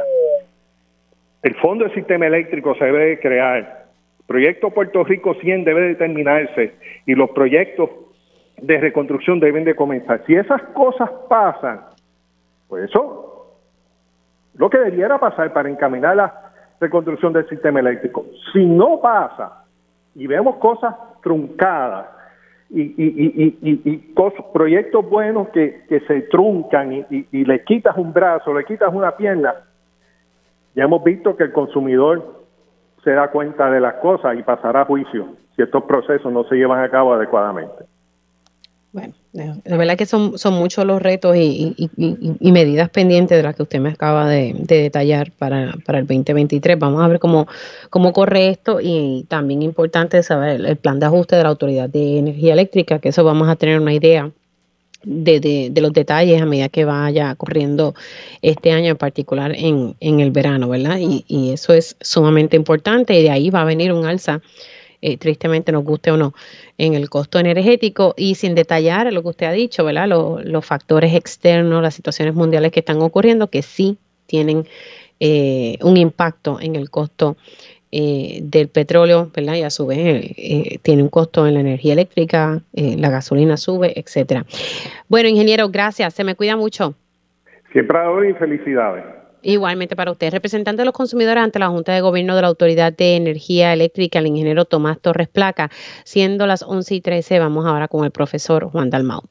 Dígame la verdad. Ahora se une a la conversación el abogado y líder independentista Juan Dalmau. Bueno, el, el primer lunes del 2023 lo arranco, ¿verdad? Con, con el segmento que tengo dos veces al mes con el licenciado Juan Dalmau, profesor de Derecho en, la Interamericana. Buenos días, licenciado y profesor Dalmau, ¿cómo está? Saludos, Mili. Eh, primeramente, felicidades para ti, Milena, Julio, toda la familia y eh, sé que fue un año de retos, pero, pero les deseo que, que este nuevo año les traiga cosas muy buenas para ustedes, igualmente a todos los que nos escuchan. Gracias, gracias igualmente para usted y sus familiares. Un año, ¿verdad? De, retos y también muchas bendiciones. Eh, siempre es. bueno, ¿verdad? Contar las cosas buenas que, que sí, sí pasan y, lo otro pues es crecimiento, eh, como, como lo veo yo. Bueno, arrancando, yo el pasado lunes, eh, el 26 de diciembre, estuve dialogando, hice un, panel sobre los retos que teníamos con, temas ambientales y los crímenes ambientales que que se estaban cometiendo aquí en la isla. Me, pareció un panel muy interesante. Estuve hablando con dos planificadores y, eso siempre me, trajo a la mente las distintas legislaciones que usted presentó cuando era senador que también eh, la senadora María de Lourdes ha presentado, pero yo creo que se ha quedado allí en la nada, eh, referente pues a la ley eh, de costas que, deberíamos tener, entre otros esfuerzos. Y me gustaría repasar eso, porque en ocasiones veo que la gente dice, bueno, pero ¿por qué no hacemos algo? Pues sí, se ha tratado de hacer, pero simplemente estos proyectos en la legislatura se quedan cogiendo polvo, como, como el del senador Vargas Vidot, el PDLS 185, que busca mediante ley establecer un estado de emergencia de violencia de género, ¿verdad? Cuando se ha requerido poder como que activarlo mediante ley y no esperar por una orden ejecutiva de un gobernante. Eh, y eso pues lleva dos años allí, bien gracias, ni siquiera una vista pública. Yo digo que por lo menos que sea vistas públicas para saber si vale la pena continuar con, el proyecto, ¿verdad? Que se dé ese, ese, ese proceso legislativo. Por ejemplo, en esa legislación no se está dando y, recuerdo, si no usted me, me, da un refresh, como decimos por ahí, eh, sobre qué, qué, pasó con legislación, el proyecto para crear una ley de costas que, que se necesita en, estos momentos, lo hemos visto. Eh, tristemente, eh, la Oficina de Gerencia y Permiso, la Junta de Planificación, eh, yo lo voy a decir de esta manera, deja mucho que decir. Así es, mira, Mili, como esto es un espacio de, reflexión sosegada, yo quiero comenzar haciendo, eh, ¿verdad?, eh, la siguiente anécdota. Recientemente tú sabes que en Estados Unidos se ha enfrentado un periodo invernal que, que ha sido histórico. incluso miles y miles de personas no pudieron viajar y, perdieron sus vuelos. Eh, hubo casos en donde la, la temperatura incluso bajó dramáticamente en menos de, de tres horas a, 30, a, a, más de 37 grados. Y, y en ese periodo de esa crisis, eh, yo estaba viendo televisión, ¿verdad? Las noticias, y había una persona que puso en su casa un rótulo que decía, eh, yo no creo en el, la crisis climática. Eh, Y yo creo que eso es emblemático particularmente para nosotros en Puerto Rico. Y hago la anécdota, ¿verdad? Porque creo que en Puerto Rico se ha subestimado el impacto que ha tenido el tema de la crisis climática y lo que tiene que ver particularmente la erosión en nuestras costas. Particularmente para entrar a la pregunta que tú me haces, eh, como señalaste, eh, cuando yo fui senador, el proyecto para establecer una moratoria en la construcción en la zona del litoral, ¿verdad? En la zona costera en Puerto Rico, eh, recibió un informe positivo de la Comisión de, Recursos Naturales y Ambientales que estaba presidida por el, el, senador Rodríguez Mateo. Sin embargo, eso nunca se llevó a votación en, en el hemiciclo del Senado. En este cuatrenio, en este cuatrenio, la senadora María de Lourdes Santiago presentó la misma legislación. Tiene dos informes de dos comisiones distintas y tampoco eh, ha logrado su aprobación. Y yo creo que es que hay, ¿verdad?, eh, influencia económica con respecto a quienes no desean que tengamos una política pública de protección de nuestros recursos naturales porque lo ven más bien como un asunto de dinero, eh, ¿verdad? Dólares y centavos. Eh, y, y el, llama, el mal llamado, entre comillas, desarrollo de establecer eh, estructuras y condominios, hoteles, etcétera, eh, en zonas que, que ambientalmente afectan al pueblo de Puerto Rico. Así que eh, es importante que el país conozca que en efecto tienen eh, en estos momentos que tú y yo estamos hablando, dos informes de dos comisiones para su aprobación, informes positivos, y sin embargo no se lleva a votación. Otra cosa sería, ¿verdad? Ya una ley de costas que también yo la presenté, la, la ha presentado eh, la senadora María Lourdes Santiago, la había presentado el PIB en el pasado, eh, que es ya un, mecanismo mucho más abarcador sobre una política pública de lo que sería la zona marítimo terrestre eh, y el tema de, de, la construcción y los impactos que tienen. ¿Verdad? el desarrollo de, de estructuras en esa zona. Pero pero ninguna de, esas legislaciones se han llevado a, votación porque es que la mano perniciosa de quienes tienen control aquí en la política pública, que son sectores económicos muy poderosos, bueno, pues, pues lo evitan. Hmm. Y nada se mueve. Entonces estamos viendo, bueno, le digo, el 26 de enero hice ese segmento eh, y estuvimos hablando largo y, tendido sobre los retos eh, y los distintos proyectos eh, que el tiempo pues dio la razón que, que, son pues crímenes ambientales, punto, y, y, no se hace nada más allá de eso. Bueno, incluso, perdona, perdona que te interrumpa, pero incluso se aprobó legislación eh, en Cámara y Senado para dar legitimación activa, que no es otra cosa que la autoridad que tiene un ciudadano para acudir a un tribunal a pedir un remedio cuando hay un daño ambiental y el, y el gobernador eh, simplemente eh, lo vetó, eh, habiéndose aprobado, dándole mayor autoridad a las comunidades y a las personas. Cuando ven que hay crímenes ambientales que se cometen, porque el crimen ambiental, Mili, es algo que nos puede afectar en términos de salud y en términos de nuestra calidad de vida eh, y que deberíamos tener un remedio para acudir al tribunal. Eso no significa que te van a dar la razón, significa que por lo menos te den acceso a la justicia. Y también eh, fue vetado porque se anticipaba que sectores económicamente poderosos, entre ellos muy eh, abiertamente la Cámara de Comercio de Puerto Rico, estuvo cabildeando en contra del proyecto para no darle oportunidad a la ciudadanía a tener acceso a la justicia. Sí, que se viera el caso en, en los tribunales y, y, que entonces el tribunal resolviera, es, e, darle ese derecho a las comunidades de ir a un tribunal. Y para que la gente entienda, básicamente creo que fue en el caso, hubo un caso recientemente, creo que era con, con New Fortress, si mi memoria no me falla, y el tribunal le dijo a, a la comunidad, tú no tienes legitimación activa ambiental, o sea, nada, no voy a ver el caso. Y no lo vio, no se vio el caso en sus méritos. Aquí lo que se busca es que se vea en sus méritos y que el tribunal decida. Y que el tribunal decida. Pasó en, el caso de Peñuelas, por ejemplo, eh, no se le otorgó a las, a, las comunidades que estaban luchando en aquel momento eh, contra el depósito de cenizas tóxicas, no se le reconoció legitimación activa. Y puede haber otros casos, como es el caso de eh, la cueva de las golondrinas en Aguadilla, como puede ser el caso de Luquillo, como pueden ser tantos otros, en donde aquí ha habido una actitud de que yo pido perdón antes de pedir permiso, y incluso de hecho en Peñuelas, usando el ejemplo de, un municipio que ha sido tan abatido por el tema del abuso ambiental, eh, había una faltera que estaba moviendo terrenos que no tenía ni permisos para hacerlo. Y si la comunidad no se moviliza activamente, estarían todavía allí cometiendo crímenes ambientales. Es que yo creo que, todavía lo están cometiendo.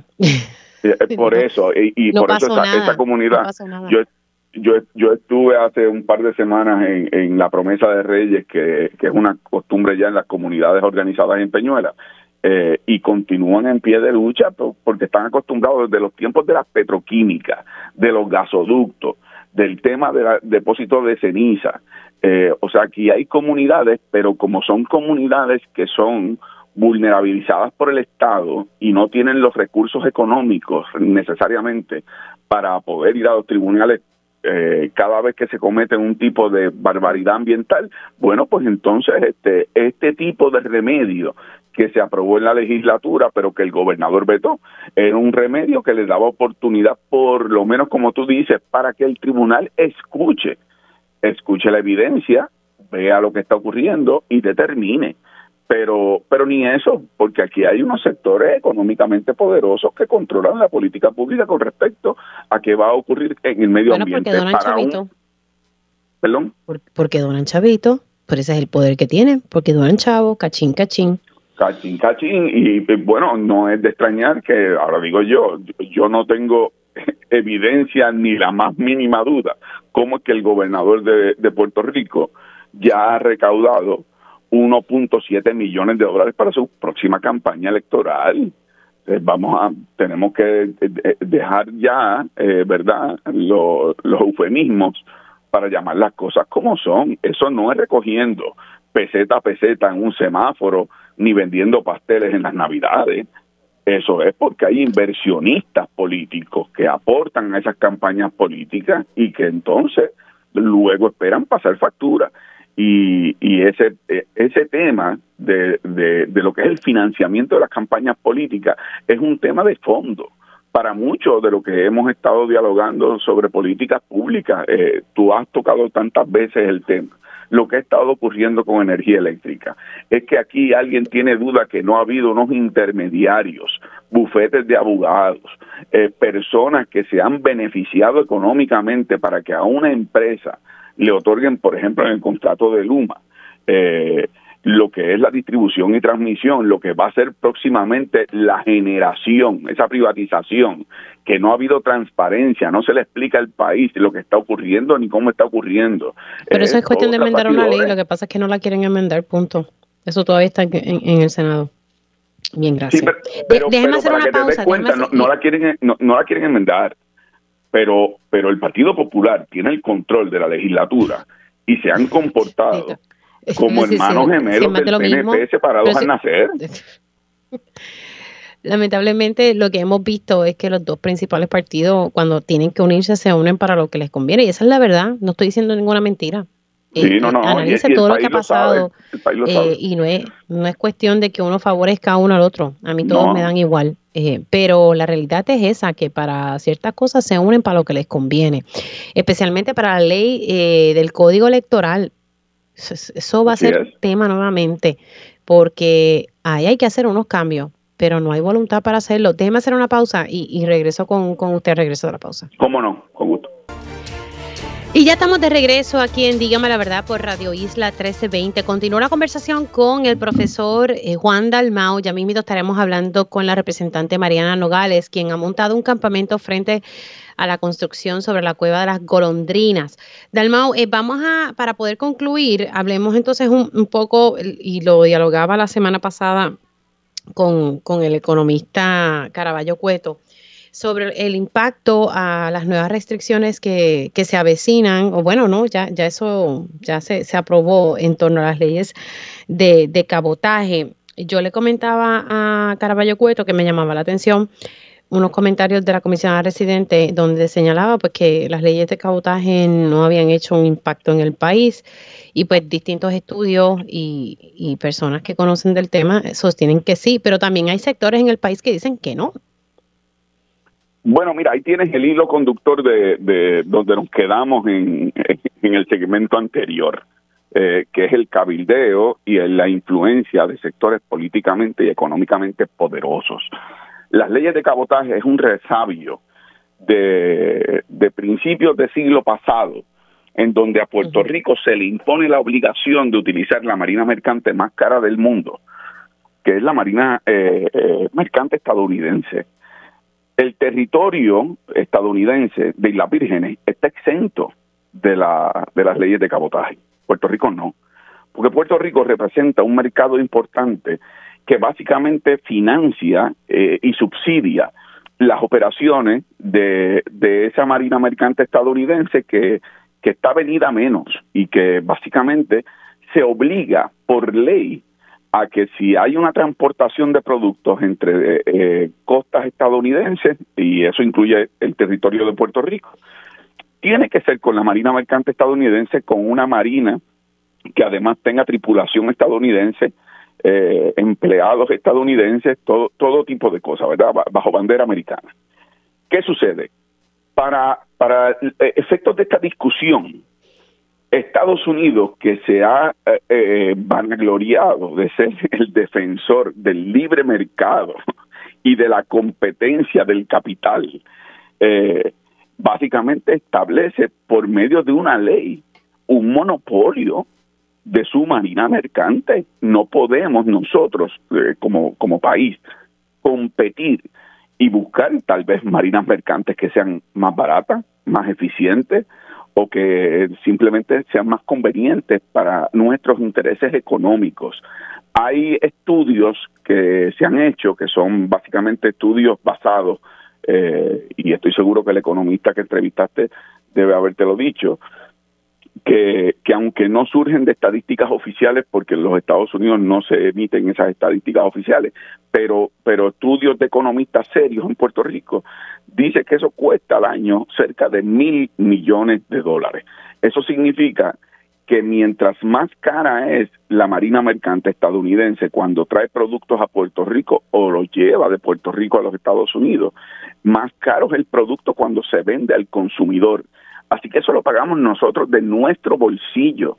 Y en un país que tiene ya 16 años de, ¿verdad? de contracción económica, en un país que tiene las dificultades fiscales que tenemos nosotros, es terrible, pero particularmente cuando hay momentos de crisis, y el mejor ejemplo fue cuando la barcaza de diésel que llegó a Puerto Rico tuvo dificultades para entrar en un momento de crisis real para la calidad de vida y para y para también la economía, porque muchos comercios tuvieron que cerrar operaciones, pequeños y medianos comerciantes porque no tenían, ¿verdad?, eh, eh, el diésel necesario para poder hacer sus operaciones.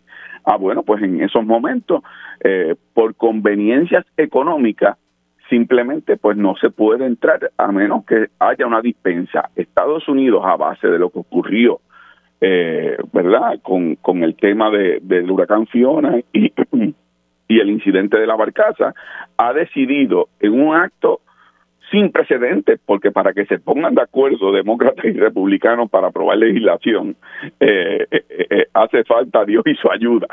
Pero en esto se cogieron de la mano, como hace también aquí en Puerto Rico Populares y PNP para poca vergüenza, y se cogieron de la mano y aprobaron que hubiese una unas restricciones aún mayores al momento de eximir a Puerto Rico en tiempos de emergencia, de eximir a Puerto Rico de la aplicación de las leyes de cabotaje, eh, siendo nosotros de nuevo una isla caribeña que dependemos eh, enormemente de, del transporte marítimo, eh, además del aéreo, pero del transporte marítimo y particularmente cuando se trata de la distribución de diésel o algunos otros productos que son necesarios particularmente en tiempos de emergencia.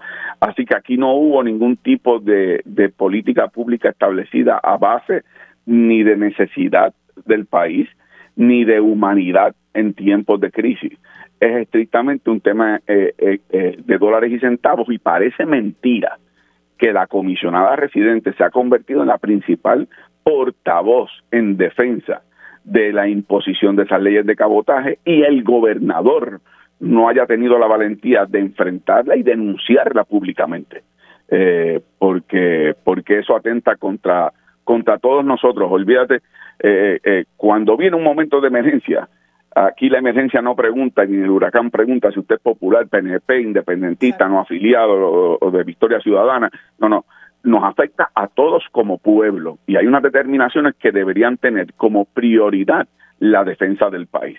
Eso no lo ha hecho la comisionada residente y eso tampoco lo ha hecho el gobernador. Bueno, vamos a ver, ya, ya eso pues ya está ahí, pero lo triste de todo esto, como usted muy bien dice, que todo, cada vez que vemos un aumento, eh, lo sufrimos todo, ¿verdad? No lo sufre alguien en, particular. Y estas son las consecuencias que vemos, además de que al tener una sola empresa controlando gran parte de los muelles, eso también eh, permite eh, control de los precios y, aumentos, que lo hemos visto recientemente, aunque entró ahora se supone que entre una nueva empresa para generar esa competencia que, es necesaria eh, a la hora De, lo, de lo que se importa y lo que se exporta fuera de la isla. Bueno, licenciado, gracias. Felicidades gracias, en el nuevo año. feliz año y a toda la radio audiencia les deseo lo mejor y sobre todo mucha salud. Eso es así. Hacemos una pausa y al regreso hablamos con la representante Mariana Nogales, eh, quien ha montado un campamento frente a la construcción que se realiza sobre la cueva Las Golondrinas. Y ya estamos de regreso aquí en Dígame la Verdad por Radio Isla 1320. Les saluda Mili Méndez. Gracias por conectar. Estaremos tratando de comunicarnos con la representante Mariana Nogales del movimiento Victoria Ciudadana y como escuchaban en los titulares, la representante eh, montó un campamento frente a la construcción que se lleva a cabo sobre la cueva Las Golondrinas en Aguadilla. Esto ha sido objeto de muchas críticas y se, se, ha denunciado que aquí se ha cometido un crimen ambiental. Y pues la representante se encuentra allí en un campamento permanente. Estamos tratando de conectar con ella, habíamos cuadrado para, para dialogar eh, sobre cuánto tiempo va a estar allí. Y precisamente quería también dialogar con ella sobre la medida que me traía a colación el representante Ángel Matos, que es una de las medidas que se va a estar discutiendo en la próxima sesión legislativa. Estamos hablando del proyecto de la Cámara 1242, según el representante Ángel Matos. Eh, este proyecto va a traer, según su opinión, eh, un largo debate. Eh, este proyecto lo que está buscando, y como ustedes escucharon ahí en, en medio del compendio, este proyecto lo que busca es que aquel dueño de una propiedad que esté siendo alquilada bajo plan 8, algún tipo de subsidio de vivienda pública, eh, estamos hablando de vivienda pública, pues que se enmienden las guías del Departamento de la Vivienda para que el dueño de esta vivienda o de este apartamento no pueda aumentar el alquiler de manera eh, dramática.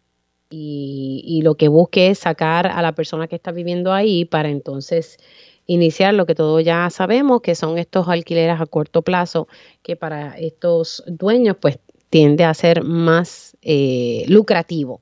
Así que lo que se está buscando es que esto no ocurra y este es el proyecto de la Cámara 1242, que precisamente la, autora del proyecto es la representante Mariana Nogales. Entonces, eh, también estaba diciendo el representante Ángel Mato un detalle, ¿verdad? Que como que de momento con tanta cosa que pasa aquí en el país, debemos tener presente y es que el año pasado se otorgó un aumento de mil dólares a nuestros maestros y las maestras. Ese aumento se sufragó con fondos ARPA. Estos fondos ARPA, que son fondos federales, no son recurrentes, o sea, no es que el gobernador puede sacar de esa partida 350 a 400 millones de dólares al año para seguir otorgando este alza de salario a nuestros maestros y maestras. Así que el gobernador en febrero, a la hora de presentar su presupuesto, y presumo que cuando dé su mensaje también de presupuesto, si es que lo da, tiene que explicar eh, cómo se va a estar, de dónde se va a sacar el dinero para asignar de manera recurrente eh, el aumento de nuestros maestros y maestras. Así que ese es un detalle que hay que, estar pendiente al mismo. Eh, también otra cosa que se ha quedado sobre la mesa y lo hemos hablado aquí constantemente es el proyecto de Family First que entró en un comité de conferencias desde dos sesiones pasadas. Así que en, en, esta sesión lo que me dijo el representante Ángel Mato es que se va a estar reuniendo con el presidente de la Cámara de Representantes para saber qué va a pasar con esta legislación, que algo tienen que hacer, no es opcional no aprobarla, es que la tienen que aprobar. O de lo contrario, vamos a ver multas por parte del gobierno federal que atiende eh, todos los asuntos relacionados a los fondos federales que recibe el Departamento de la Familia. Y para que tengan idea, Family First es una regulación federal que se nos exigió hace tiempo, se nos dio una prórroga, eh, ¿verdad? Porque aquí pasó la pandemia, eh, pasó el huracán María, entre otras cosas. El Departamento de la Familia está en su segunda fase de, ¿verdad? Está en una segunda fase de implementación. Se están utilizando fondos estatales, pero a medida que nosotros vayamos implementando estas regulaciones federales exigidas por el gobierno federal, pues nosotros podemos reclamarle al gobierno federal mediante reembolso que se nos dé, ¿verdad? El dinero invertido. Y, me explico, pues se invirtieron, esto es un ejemplo, 50 millones de dólares en hacer X o Y cambio en un hogar sustituto. Pues ese dinero se puede reclamar al gobierno federal mediante reembolso, pero obviamente nosotros tenemos que cumplir eh, con, todo lo que, exige la ley y que se monte, eh, que se realicen estos cambios de acuerdo a la regulación federal uno de los primeros pasos es que teníamos que tener nuestra legislación y actualizar la ley de maltrato de menores. Pues eso se hizo. Lo que pasa es que desde mayo, junio del año pasado está dando vuelta, no sé, en, la Cámara, en el Senado, pero más bien es en la Cámara donde se ha quedado este proyecto en comité de conferencia. Y lo que yo siempre he dicho y he reiterado es que no entiendo por qué los legisladores, no entiendo por qué no se pueden sentar dialogar y buscar resolver el asunto. Si hay que quitar el, lenguaje, pues como quiera la regulación federal protege a las personas, ¿verdad? Eh, eh, todas las personas. Eh, y no, porque lo que el lenguaje que molesta, que le molesta a algunos legisladores, que dice que no se discrimine por identidad de género. Esa no puede ser, ¿verdad? La razón por la cual tú vas a dejar un proyecto tan importante sobre la mesa. no debe ser. Así que se sienten, por favor, siéntanse como adultos que son y le busquen solución, porque ya se ha dicho aquí en múltiples ocasiones que de no aprobarse esta legislación, el Departamento eh, de la Familia se expone a multas por incumplimiento. Así que ya el Departamento de la Familia eh, tiene muchos retos ante la escasez de trabajadores y trabajadoras sociales y, y eso se debe a que no se les paga bien y muchos no se ven interesados en ingresar al departamento de la familia. La semana pasada, eh, aquí lo más seguro la representante Nogales llame, no sé si nos dé tiempo para poder entrevistarla, pero vamos a hacer todo lo posible. La semana pasada yo estuve entrevistando al director de la oficina de ética, dándole seguimiento a, qué va. Ah, me dicen que está en línea. Bueno, pues déjame esos sonidos ahí en, en hold, como decimos. Vamos a aprovechar el tiempo y le doy los buenos días a la representante Mariana Nogales. Buenos días, ¿cómo está? Sí, buenos días, Mili, a ti a todas las personas. Bueno, para aprovechar rapidito el tiempo que me queda, montó un campamento frente a la construcción sobre la, la, la cueva, las golondrinas en, en Aguadilla. Eh, ¿Cuánto tiempo usted va a permanecer allí, representante? nosotros vamos a estar aquí hasta que sea necesario, todo el tiempo que sea necesario. Eh, nosotros entendemos que aquí las agencias han fallado. La Cámara de Representantes no quiere atender la resolución investigativa 830 que está aprobada para investigar este crimen ambiental. Eh, la EPA necesita volver a intervenir aquí y también eh, el tribunal y la demanda que ha presentado el alcalde ha sido sumamente inefectivo en detener esta destrucción. Ok, sé que hay varios recursos, o sea, la Cámara de Representantes hay una resolución de investigación que no se ha aprobado. ¿Y qué le dicen? ¿Por qué no se ha aprobado esa resolución de investigación? No, no, está aprobada. La ah, Comisión de Recursos Naturales me informó que no la iban a atender y nosotros estamos exigiendo que la atiendan. Eso es parte de los reclamos que tenemos aquí. Ok, pero o sea, que la, okay, la resolución sí está aprobada, es la comisión que no quiere llevar a cabo el procedimiento de investigación. Es correcto. Nosotros estamos mm. solicitando que haya una vista ocular y que posteriormente hayan vistas públicas, porque aquí está afectado no solamente los recursos naturales, aquí hay recursos históricos y patrimoniales, como las antiguas vías del tren, eh, que necesitan la postura del Instituto de Cultura que no endosó este proyecto. Y mientras eso ocurre, estas personas han tumbado un mogote donde pasaba un túnel, como el túnel de Oaxaca, asimismo lo destruyeron y le han rellenado por encima a las antiguas vías del tren. Eh, todo eso en, en, violación a las leyes que, protege, que protegen el patrimonio histórico y cultural. Me llama la atención que me dijo que el Instituto de Cultura puertorriqueña no aprobó, no endosó ese proyecto. No endosó el proyecto, no endosó el proyecto. Y aquí hay una situación también de seguridad para la gente que vive en el barrio Borinquen de Aguadilla. Y es que estas personas tienen un decreto del Departamento de Desarrollo Económico para cambiar el muelle de azúcar y el tanque que anteriormente era Melaza para establecer un lugar de importación y transporte de combustible de avión, cosa que necesita incluso permisos federales para poder este, atender esa situación y necesita notificar eh, a todos los colindantes y hacer una declaración de impacto ambiental, ya que el transporte marítimo de combustible o sea, aquí hay una descripción en ese decreto del Departamento de Desarrollo Económico de que esto tiene un calado de 50 pies y cómo es que se va a hacer ese transporte y cómo eso es importante supuestamente para el desarrollo del aeropuerto de Aguadilla. Pero eso tiene un impacto ambiental y eso tiene un impacto en la seguridad de la gente, ya que el combustible de avión es uno de los combustibles más volátiles. Así que hay muchas situaciones que están ocurriendo aquí y que nosotros entendemos que la Cámara de Representantes tiene que investigarlas a profundidad, porque esto es un escenario de destrucción sumamente complicado y que requiere que nosotros podamos citar a todas las partes envueltas. ¿Qué, ¿Qué, otra? Aquí me presumo que el Departamento de Recursos Naturales eh, juega un papel y recuerdo, si mi memoria no me falla, que había se había emitido una orden de, cese, ¿verdad? De, de, de, continuar con la construcción. ¿Qué pasó con eso? Esa orden de cese y desista no se ha puesto en vigor.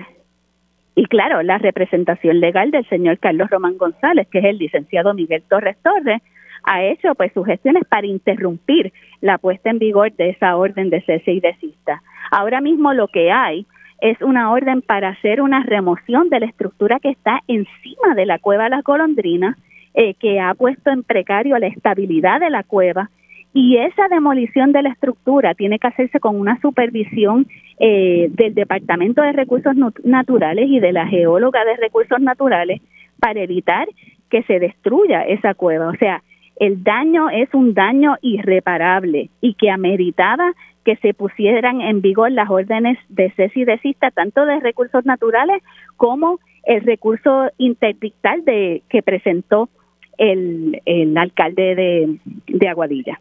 Sí, que hay una demanda, me dijo usted, eh, presentada por el alcalde. Sí, correcto.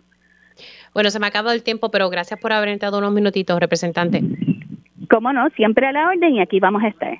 Cómo no, la representante Mariana Nogales, quien ha montado un campamento frente a la construcción que se lleva sobre la cueva Las Golondrinas en Aguadilla, ella dice que ella va a estar allí hasta que sea necesario y hasta que las autoridades actúen eh, sobre eh, la construcción que se lleva a cabo allí y está pidiéndole a la Comisión de Recursos Naturales de la Cámara que lleve a cabo una vista ocular luego de aprobarse eh, una resolución de investigación sobre lo que está pasando allí.